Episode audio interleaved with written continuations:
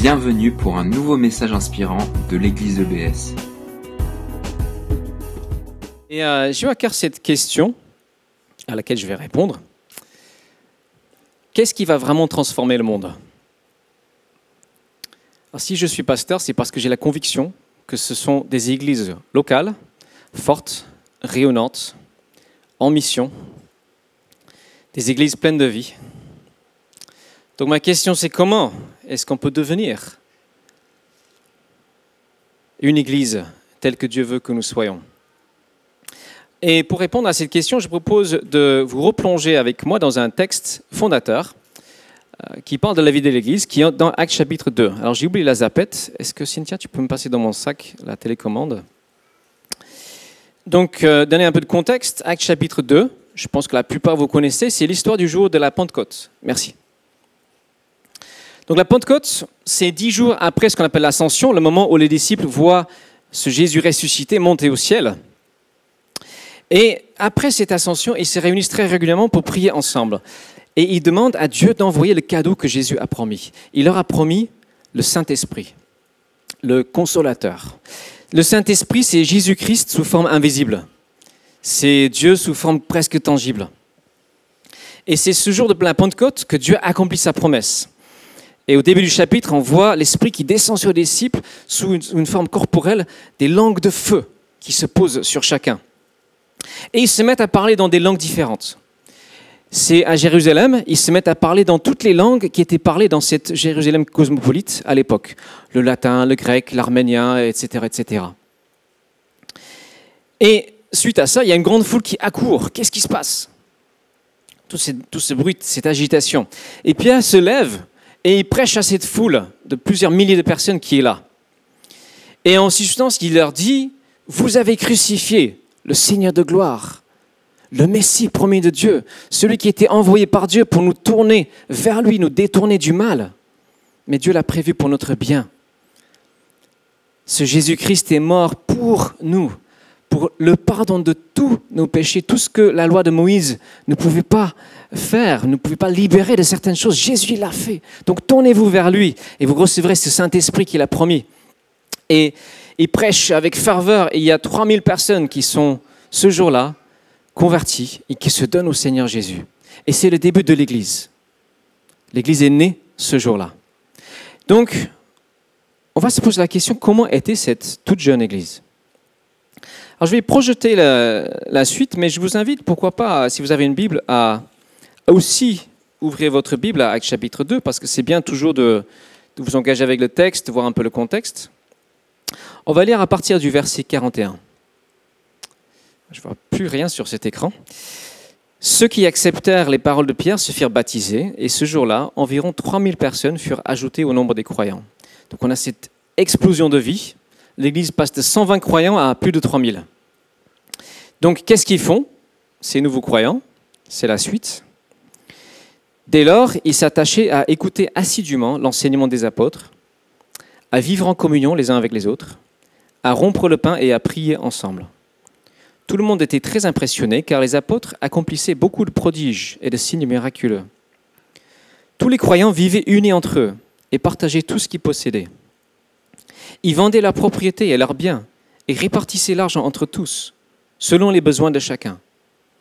Tous les jours, d'un commun accord, ils se retrouvaient dans la cour du temple. Ils rompaient le pain dans les maisons et prenaient leur repas dans la joie, avec simplicité de cœur. Ils louaient Dieu. Et le peuple tout entier leur était favorable. Et le Seigneur ajoutait chaque jour à leur communauté ceux qu'il sauvait. Alors avant de poursuivre, je vous propose de faire un petit exercice que Arnaud nous a proposé euh, il y a quelques semaines. Il nous a demandé de nous mettre euh, par trois ou par quatre et discuter. J'ai une question toute simple. Je vous propose de vous mettre ensemble et réfléchir, même si c'est la première fois que vous lisez ce texte. Juste une question. Qu'est-ce qui vous frappe dans ce texte? Ou qu'est-ce qui vous interroge? Qu'est-ce qui vous saute aux yeux? Voilà, petit temps de partage. Alors, si vous n'êtes pas à l'aise, pas de souci, euh, pas d'obligation. Mais je vous encourage, voilà, tous ceux qui sont euh, habitués à ce genre d'exercice, à juste 3-4 minutes de discussion pour voir ce qui sort de ce texte pour vous. Et on répondra après. C'est parti. Bien, alors ça vous a donné l'occasion de, de vous plonger un petit peu plus dans ce texte. Donc on va poursuivre. Ce qui se passe à la fondation de l'Église, c'est quelque chose de complètement fou. C'est vraiment extraordinaire. Ce n'est pas possible à, à reproduire exactement. C'est l'Esprit de Dieu qui agit pour créer quelque chose de nouveau, complètement nouveau. Et on a dans ce texte une Église, euh, on va dire quasiment idéale, presque parfaite. Mais c'est vrai, par la suite, dans le Nouveau Testament, on ne voit plus jamais une telle unité ou une telle ferveur ou une telle faveur sur le peuple, du peuple. C'est un moment particulier. Parce que par la suite, l'église de Jérusalem va être persécutée, appauvrie, il y aura des désaccords, des difficultés. On a ici donc un, récit de quelque chose qui s'est fait spontanément, c'est le résultat d'une nouvelle vie dans ces croyants. On ne peut pas dire que ce texte est ce qu'on appelle normatif. C'est-à-dire qu'il n'y a pas de commandement qui dit vous devez faire exactement pareil. Dans les lettres de Paul, il ne dit jamais, par exemple, vous devez vendre tout ce que vous possédez et partager tous vos biens. Donc c'est un exemple. Mais je crois quand même qu'il nous donne vraiment une très bonne indication quant au cœur de Dieu pour son peuple. Même si nous sommes aujourd'hui 20 siècles plus tard, euh, 4000 km à distance de cette Jérusalem euh, du premier siècle. Alors, je vais illustrer un peu ce qui se, passe dans ce texte de la manière suivante. D'abord, il y a une parole.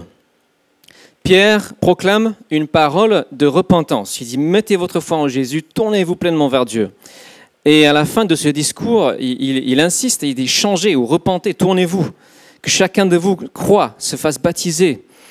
Et verset 40, il continue avec insistance à leur adresser d'autres paroles pour les persuader, il les encourager, leur disant Recevez le salut. Il parle forte, séparez-vous de cette génération dévoyée. Il n'a pas peur de dénoncer la dépravation de la société ambiante. Il dit voilà, il ne suffit pas de dire euh, c'est la faute aux autres. Oui, les politiques, ils sont tous corrompus. Il, s'agit de reconnaître qu'on fait tous partie du problème et que nous devons tous recevoir ce salut, à savoir un cœur nouveau déposé en nous qui mène jusqu'à la vie éternelle. Donc cette parole qui frappe et l'esprit qui est partout dans ce texte, l'esprit qui rend cette parole vivante, percutante. Pierre est rempli de l'esprit quand il prêche. Et dans ce passage, on voit partout l'esprit qui travaille dans les cœurs pour animer cette parole. Et de ce- ces deux choses, la parole et l'esprit, naît un nouveau peuple. Et ce peuple se distingue clairement des autres de sa façon de vivre, par sa façon de vivre. Il y a vraiment une nouvelle vie éclatante qu'on voit ici, et des nouvelles attitudes. On voit ces attitudes clairement dans ce texte, et c'est vraiment très marqué par l'unité, une communion forte et un partage extraordinaire. Et cette nouvelle vie est nourrie constamment par un retour à cette parole. Ils écoutent assidûment l'enseignement des apôtres. Et la prière ensemble, l'adoration ensemble, nourrit de la vie de, l'esprit. Donc c'est ça qu'on va explorer ce matin, ces différents aspects. Ce nouveau peuple est donc constitué de toutes les nations. Parce qu'au verset, euh, de verset 8 à 12, on décrit les origines de toutes les personnes qui sont à Jérusalem, des Mèdes, des Alamites. 16 nationalités, régions géographiques sont citées.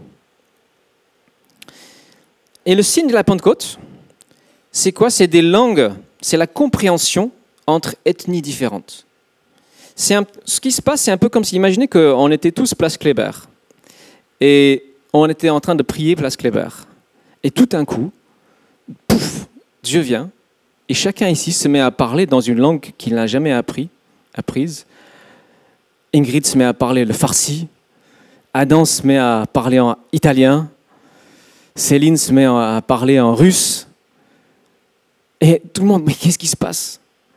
Vous parlez les langues que nous comprenons. C'est ça, en fait, c'est l'inverse de Babel. À la tour de Babel, Dieu, il intervient pour confondre les langues humaines et pour diviser. Et ici, il fait exactement l'inverse. Il utilise ce miracle de compréhension pour rassembler, pour unir les peuples en un seul et nouveau peuple.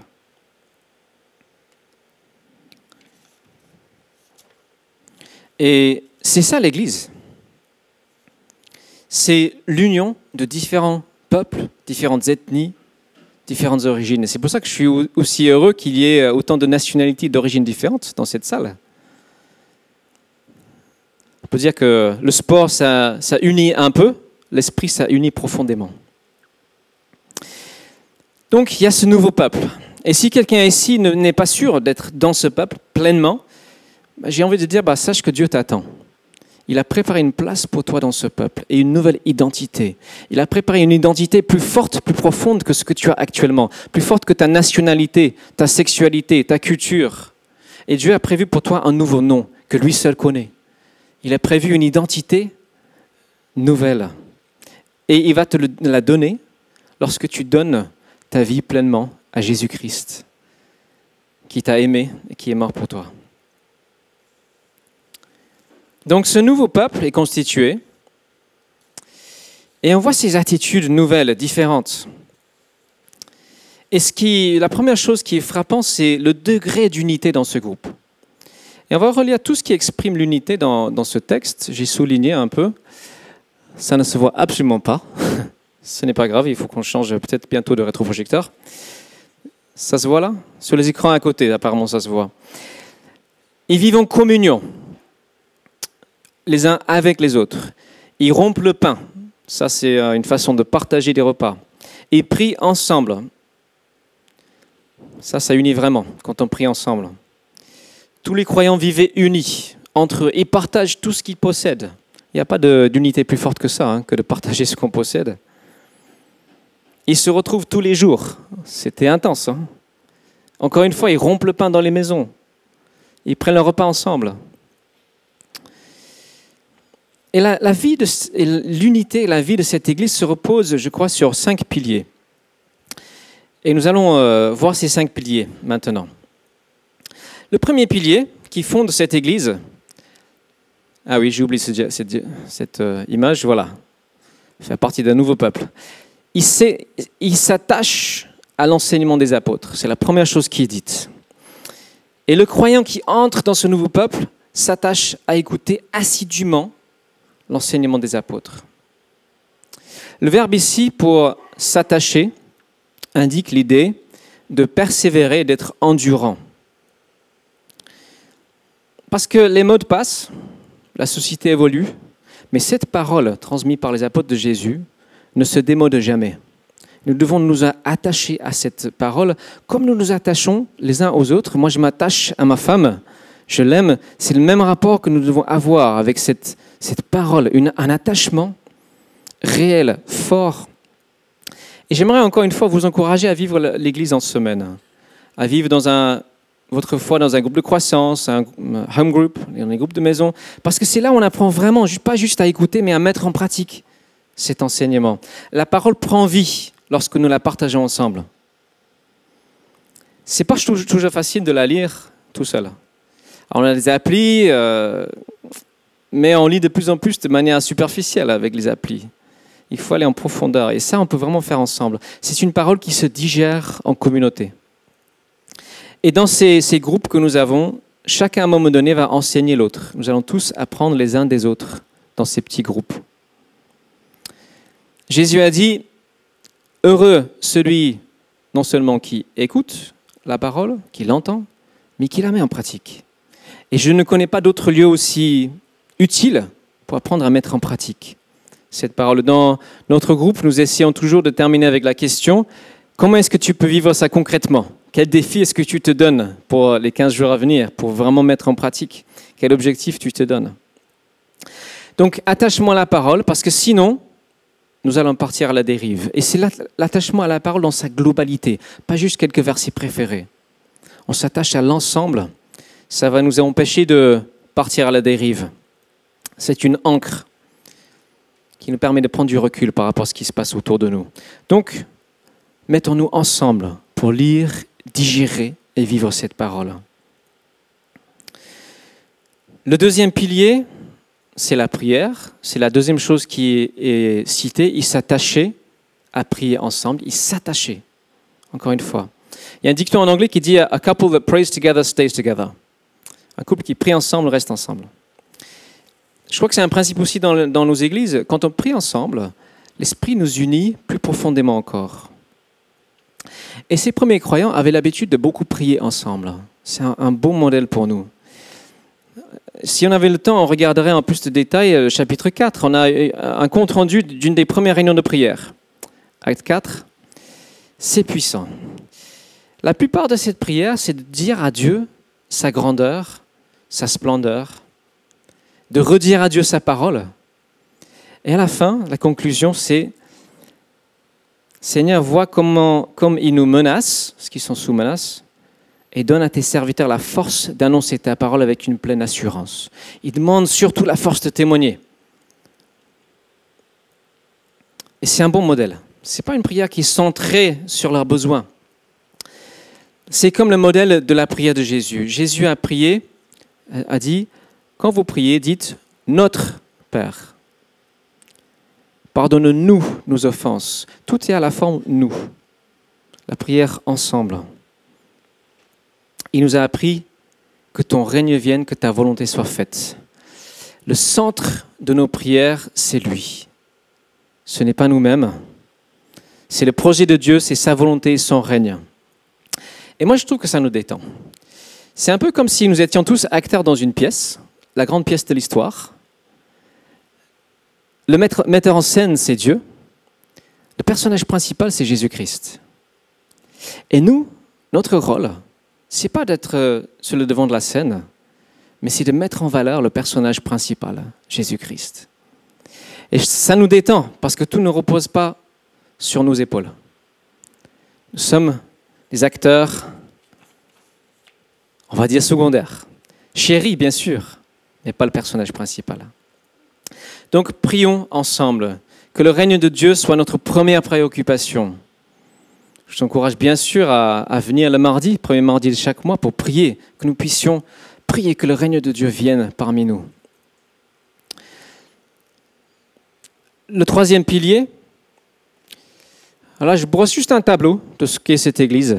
C'est la vie en communion les uns avec les autres. Quand l'Esprit de Dieu nous unit, il y a une communion, une union commune, naturelle qui se fait entre nous. Une histoire qui m'a beaucoup marqué, c'est, je ne sais pas si vous connaissez le parcours Alpha.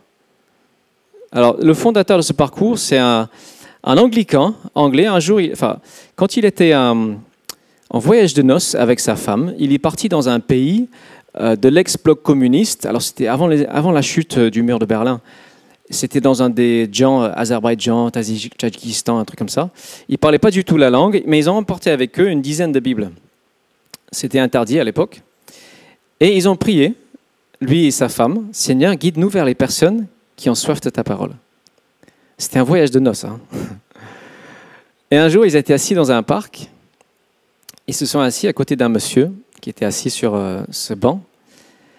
Et le gars, euh, Nicky Gamble, il s'appelle, il a regardé dans les yeux de cet homme, il a senti, senti une connexion, l'Esprit de Dieu, juste par un regard. Alors il a sorti de son sac une Bible. C'était risqué, hein il a pris un risque, il a attendu, offert à cet homme.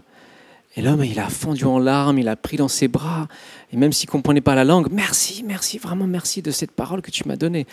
Et ça, c'est une communion par l'Esprit qui est uniquement possible en Dieu. Donc la communion. Ici, c'est intense, ils sont ensemble tous les jours. Alors, je ne vais pas plaider pour une imitation euh, servile de ça, en partie parce qu'en fait, ils étaient ensemble tous les jours, mais en public pour beaucoup. Ils étaient dans le temple. Ils étaient aussi dans les maisons. Nous, si on se mettait ensemble tous les jours, on ne ferait pas ça en public. On risquerait de créer une petite bulle, une petite bulle chrétienne. Il faut que les gens nous voient vivre notre foi. Mais je vais plutôt relever une expression qui se retrouve au verset 46, qui dit, ils rompaient le pain, ils prenaient leur repas ensemble dans la joie et avec simplicité de cœur. Et c'est cette expression avec simplicité de cœur que je veux relever. Alors le mot grec pour simplicité ici, ça, ça vient d'une racine qui veut dire un terrain non encombré, quelque chose de lisse, sans obstacle. Donc autrement dit, c'est quelque chose de franc, de direct. Il n'y a pas de barrière entre les gens. Et je crois qu'on peut appeler ça l'authenticité. C'est être vrai les uns avec les autres. Quand on est blessé, on le dit. Quand on ne comprend pas, on le dit. Pour ma part, moi, je suis toujours en apprentissage. Je crois qu'on est tous en apprentissage là-dedans. Et cette communion, cette authenticité, euh, ici, c'est au plus haut point. Plus tard, on voit des conflits, des différences dans le Nouveau Testament. Il y a des conflits parce qu'il y a des différences. C'est le point de départ, nos différences. Du coup, on n'est pas toujours d'accord. C'est pas possible. Il y a des désaccords qui naissent. Et de là naissent des incompréhensions. On ne fonctionne pas pareil. De ces incompréhensions, si ça se prolonge, il peut y avoir des blessures, des déceptions. Et moi, j'ai envie de redire, hein, moi, forcément, à un moment donné, je vais aussi vous décevoir. Je suis humain. Mais si ça continue, ce qui peut venir, et là c'est de plus en plus nocif, c'est les accusations. Alors c'est pas forcément verbalisé, mais dans notre pensée, on accuse l'autre. Oui, il est comme ça, elle est comme ça, tac, tac, tac, tac, tac. Et ensuite, il y a une inversion. On n'a plus envie de, voir la personne. On met une distance. On s'éloigne. Ça peut devenir une méfiance. On devient méfiant d'une personne qui nous a fait du mal. Ça peut engendrer le refus de pardon si nous sommes dans une méfiance, peut-être une amertume, et ça peut même se terminer dans la haine. Ça, c'est le processus néfaste, mais nous pouvons l'arrêter. Nous pouvons nous arrêter aux accusations et refuser, dans notre esprit, d'accuser les gens. Refuser une pensée qui est accusatrice de l'autre. Nous pouvons, à ce moment-là, voir la personne, dire voilà, telle chose m'a blessé, telle chose j'ai pas compris. Et c'est vrai que si l'autre personne ne comprend vraiment pas ou n'écoute vraiment pas, je crois qu'une distance est permissible. Ça se voit dans certains contextes dans la Bible. Mais je crois que notre appel, c'est d'être une communauté authentique où nous sommes d'accord pour traiter les désaccords. Et je crois que ce monde qui nous entoure a, soif de ça, de relations authentiques et, saines et transparentes. Parce qu'en tant que chrétiens, nous sommes appelés à marcher dans la lumière, être transparents, translucides sur nos problèmes, nos faiblesses, etc. Ne pas cacher tout ce qui est en nous qui bah, on, préfère garder pour nous. Hein. Moi, j'aimerais poser la question surtout aux hommes, parce que nous avons plus de mal à lire les vraies amitiés que les filles. Avec qui est-ce que tu partages vraiment ta vie? Qui connaît les, secrets de ta vie? Qui sait ce que tu vis réellement? Et une fois de plus, je vous encourage, pas juste les hommes, hein, à vraiment considérer le fait de créer un petit groupe de croissance. Je n'ai déjà parlé. Un lieu où on peut être vrai, profondément vrai. Comme on l'a dit, on n'étale pas tout devant tout le monde, mais il faut des lieux comme ça. Le quatrième pilier, c'est de rompre le pain ensemble. L'expression revient deux fois. Alors, il s'agit pas seulement de, prendre ce qu'on appelle la Sainte Seine. Hein, cette scène, c'est le signe visible de notre communion fraternelle. On partage un même pain, on boit un même vin, on dit J'appartiens à Jésus, je prends Jésus en moi symboliquement, je fais partie de son corps, je suis attaché aux autres personnes qui partagent avec moi cette coupe, ce pain. Donc oui, c'est ça, mais c'est plus que ça. Parce qu'on peut prendre la communion, la scène, sans être vraiment en communion les uns avec les autres. Ici, rompre le pain, c'est aussi prendre des repas. Parce qu'à l'époque, on prenait la scène autour d'un repas. Et quand on mange avec des gens, c'est plus difficile de ne pas être en communion. Ça nous pousse à être vrai. Donc encore une fois, c'est partager la vie ensemble. Et je crois vraiment que ça s'articule beaucoup autour des repas. Ces repas sont pris dans la simplicité de cœur. Il ne s'agit pas de faire des invitations à faire un dîner presque parfait, sortir le grand jeu. Le dîner presque parfait, c'est quand il y a cette authenticité, quand il y a cette transparence, quand il y a cet amour fraternel, parce que nous sommes en Christ. moi j'ai un regret, c'est que Cynthia et moi, nous n'avons pas encore pu manger avec toutes les personnes dans l'église. Moi, je, j'espère qu'on pourra bientôt le faire. On vient de déménager, un peu plus de place. Alors Cynthia va bientôt accoucher, donc euh, peut-être pas tout de suite, tout de suite. Mais c'est un, un but. Que j'ai. Donc cette, cette communion fraternelle autour du pain, autour des repas, est un pilier. C'est là où nous pouvons exprimer concrètement l'amour que nous avons les uns pour les autres. Et ce que Jésus a dit, le monde saura que vous êtes mes disciples, le monde sera impacté quand il voit de façon concrète et visible l'amour que vous avez les uns pour les autres. Le monde n'a pas besoin de plus de divertissement, parce qu'il y en a déjà beaucoup. Le monde a besoin d'une contre-culture. Donc, partageons le pain ensemble. Et le cinquième pilier, ce partage, waouh, c'est incroyable partage des biens matériels. Je crois qu'ils ont tellement conscience de former un nouveau peuple, un peuple uni, que la notion de propriété privée perd son sens. Tu es mon frère, tu es ma sœur, tout ce que j'ai est à toi. C'est pouf, spontané. Ils vivent une sorte de communisme avant l'heure. Ils ont un pot commun géant, ils mettent tout dedans et ils puisent dedans pour les besoins de tout le monde. Alors, imaginez l'effet sur la société qui regarde ça. Waouh, combien ils s'aiment. C'est pas juste les miracles des apôtres qui frappent les esprits. Et encore une fois, il n'y a pas de commandement. C'est spontané. C'est l'Esprit de Dieu qui les inspire et réalise qu'ils forment une même famille. Alors moi, je veux juste laisser résonner ce texte. J'hésite à proposer une application pratique. C'est un texte qui, waouh, qui est percutant, qui, moi, m'interroge.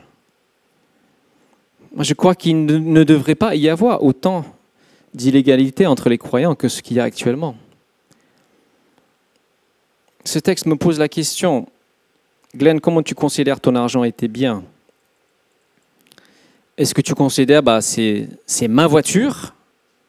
Ou est-ce que tu considères que c'est notre voiture? C'est pas facile comme question. Hein. Moi, j'ai pas fini de, travailler là-dessus. J'ai envie de dire, euh, j'ai un exemple euh, en face de moi, c'est Fat. Hein. Fat, ma voiture, c'est sa voiture. Il l'a réparée.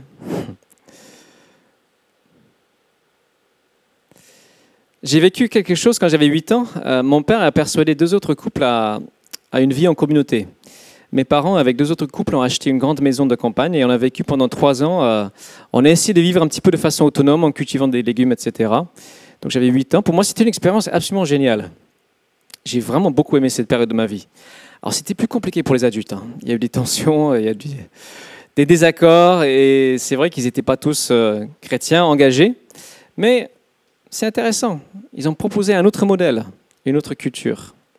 Alors notre niveau, comme j'ai dit, j'hésite à, donner une application pratique, mais au moins notre vide-grenier, le 9 juillet, c'est une occasion d'exprimer la solidarité. On va apporter des, biens, on va mettre ça en commun.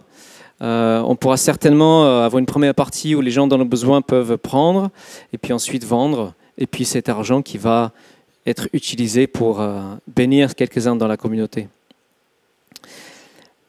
Pour terminer sur ce point, notre but, en toute chose, si nous sommes chrétiens, c'est de ressembler à Jésus-Christ. Quel rapport Jésus avait-il avec l'argent et les biens matériels? Jésus ne possédait pas beaucoup. Il n'était pas dans le besoin, mais il ne possédait pas grand-chose. Alors je laisse la question en suspens, parce que moi, je n'ai pas fini de la travailler. Et pour terminer,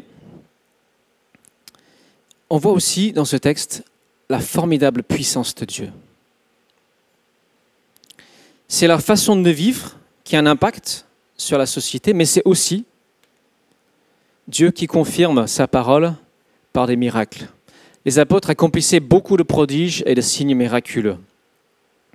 Le reste du Nouveau Testament et l'histoire de l'Église montrent que Dieu n'a pas limité sa puissance à ce, moment précis de l'histoire.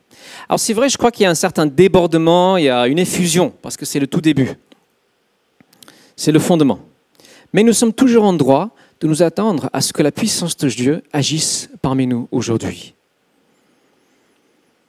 Alors, ce qui me frappe dans ce récit, c'est que ces premiers chrétiens vivent cela très publiquement. Ça se fait en plein air. Pour beaucoup.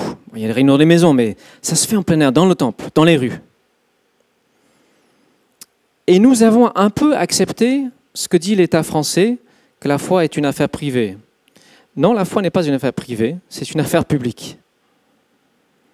Moi, je suis constamment en train de me demander comment est-ce que nous pouvons entrer davantage dans la vie publique? Non pas pour nous imposer, mais pour interroger. Et je crois que c'est dans la vie publique que nous, allons le plus, nous allons le plus voir la puissance de Dieu. Alors je vais donner quelques exemples, c'est à notre niveau. Hein. Alors sortir de nos murs, une possibilité tous les mardis à 16h30, il y a une petite équipe qui, qui va dans le quartier avec des questionnaires, on interroge et on a l'occasion parfois de prier pour les gens. Peut-être que ça peut être une occasion de au moins découvrir. Alors là, j'ai lancé, une idée, je n'ai pas du tout parlé avec le conseil, excusez-moi le conseil, mais je rêve un jour de faire un culte en plein air. Alors je prends un risque en disant ça. Il y a une pelouse juste euh, par là. Pourquoi pas un jour, on se retrouve à 10h, 10h, puis on prend le café, peut-être qu'on fait un chant, et puis après on sort. Et on fait un culte en plein air. Alors certainement, les gens qui passent vont nous prendre pour une secte. Mais peut-être qu'ils vont se rapprocher et écouter et savoir que non, nous ne sommes pas une secte, nous sommes des gens normaux. Parce qu'on a quoi à cacher? Vous savez, au XVIIIe siècle, John Wesley a fait ça. Et il était complètement euh, incompris au début. Euh, on, le calomniait, on disait c'est n'importe quoi ce que tu fais. Euh. Mais il a amené un réveil. Des milliers et des milliers de conversions parce qu'il a osé vivre sa foi en public. Alors, je reviens à un niveau. Alors, c'est un réfléchir, hein, bien sûr. Il faut qu'on soit d'accord. Un niveau plus simple, on a commencé des, après-midi jeux. Alors, c'est n'est pas extrêmement spirituel. Hein. Nous sommes quelques-uns à faire des jeux ensemble. On a déménagé, on a quitté ces lieux, on est allé au café du, du coin ici. On a une ou deux personnes qui se joignent à nous. On veut vivre notre communion fraternelle aussi publiquement. Et ça nous encourage de voir les personnes se joindre. Et puis, pour la rentrée, alors je vous en parlerai davantage, nous prévoyons de faire un petit parcours pour les personnes qui sont en approche, qui s'interrogent sur la foi, un, un parcours qui va s'appeler cheminement spirituel autour de témoignages. Et peut-être que nous pourrions le faire euh, au café. Sinon, peut-être dans les maisons, ce sera à décider. Et enfin, Hier, on, était ensemble avec les, responsables des home groups. Et avec le conseil, on a décidé d'encourager chaque groupe, une fois par mois, à organiser euh, une petite sortie, quelque chose de convivial, euh, quelque chose peut-être en ville, boire un verre, quelque chose de simple comme ça, pour justement sortir de nos murs. Voilà, alors aujourd'hui, j'ai conscience que mon message, il n'y avait pas de point principal, il y avait cinq points. C'est beaucoup à digérer. Mais je voulais simplement brosser un tableau de ce qu'est l'Église selon le cœur de Dieu.